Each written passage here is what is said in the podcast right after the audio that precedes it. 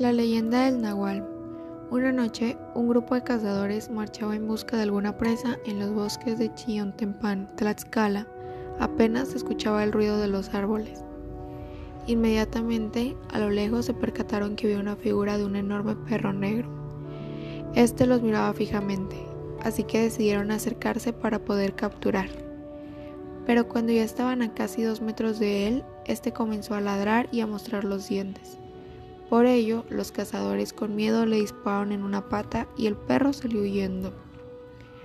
Los hombres siguieron su camino hasta que se encontraron con una cabaña alumbrada en medio del bosque. Llamaron a la puerta para alertar la existencia de un perro salvaje. Se percataron que en la cabaña solo estaba un campesino que los invitó a pasar.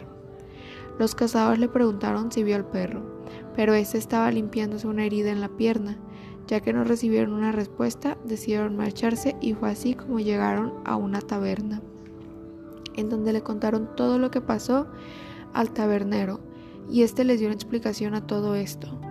Ciertamente que el perro era el campesino que se habían encontrado, pero debido a que vendió su alma al diablo para poder robar grandes riquezas, lo hace muy peligroso.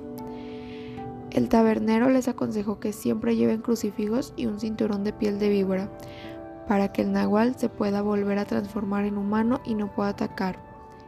De miedo, las leyendas mexicanas cortas.